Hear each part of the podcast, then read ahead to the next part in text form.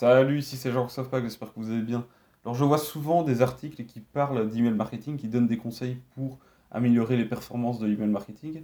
Eh bien ils disent qu'il faudrait mettre des emojis dans le sujet de l'email pour augmenter le taux d'ouverture.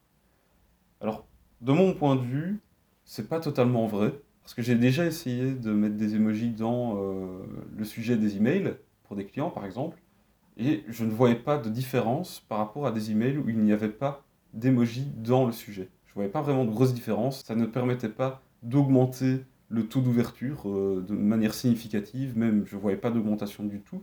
Et surtout, je vous avais dit dans les épisodes que j'avais consacrés justement à l'email marketing, euh, concernant les erreurs qu'il ne fallait pas commettre, je vous avais dit que il faut s'assurer que vos emails aient l'air personnels. Il ne faut pas que ça ait l'air d'une pub.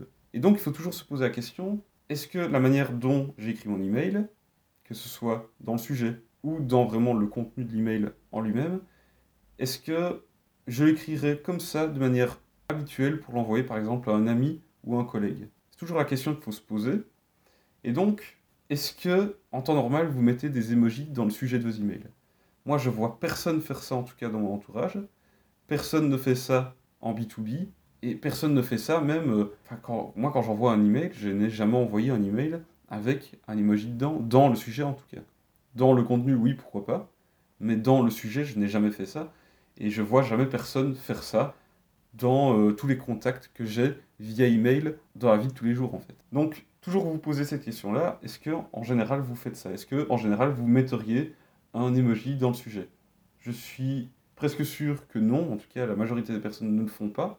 Même quand je fais en fait tout simplement le support client pour mon, euh, mon ami qui vend des formations sur la musique, même tous les clients qui lui répondent, qui lui envoient des emails, toutes les personnes qui lui demandent de faire des écoutes de, de leurs instrumentales, etc., aucun ne met d'emoji dans leurs emails. Et pourtant, même ce sont des gens parfois qui ont 16-17 ans. Donc voilà, pour moi, les emojis dans le sujet des emails n'est pas quelque chose qui est fait de manière habituelle et qu'on enverrait euh, quand on fait un email personnel. Donc, étant donné ça, et étant donné ce que je vous ai dit, comme quoi il faut s'assurer qu'un email ait l'air personnel, que ce soit comme si eh c'était un ami qui envoyait l'email à une autre personne, eh bien, dans cette optique-là, eh bien, ça ne sera rien de mettre des emojis, parce que vous allez d'office passer pour une pub.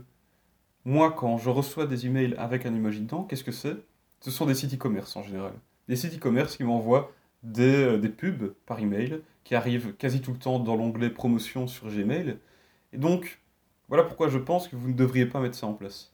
Même si plein d'articles disent qu'il faut mettre des emojis pour augmenter le taux d'ouverture des emails, mais moi je dis que non, ça sera rien de faire ça. Vous allez juste passer pour une pub. Et quand vous passez pour une pub, ça veut dire que automatiquement dans la tête de votre destinataire, quand il va voir le sujet de l'email, eh bien, qui va faire son tri en se disant ben, quels sont les emails qui m'intéressent, quels sont ceux que je vais ouvrir, quels sont ceux que je vais même pas ouvrir ou que je vais mettre directement à la corbeille.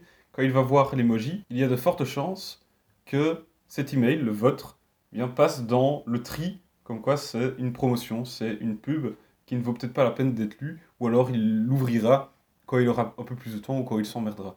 Donc, franchement, le conseil que je peux vous donner, c'est n'utilisez pas d'emoji dans le sujet de vos emails. De toute façon, vous pouvez même tester de vous-même. Vous verrez que ça ne permet pas nécessairement d'augmenter le taux d'ouverture. En tout cas, moi, c'est ce que j'ai observé. Donc voilà, c'est vraiment le conseil du jour. Ça ne sert à rien de faire ça.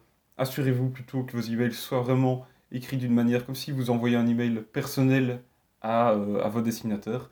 Donc voilà, j'espère que cet épisode vous aura plu. Si vous n'êtes pas encore abonné à ce podcast, faites-le dès maintenant pour être sûr de manquer aucun des prochains épisodes. Et on se retrouve tout simplement dans l'épisode suivant. Allez, salut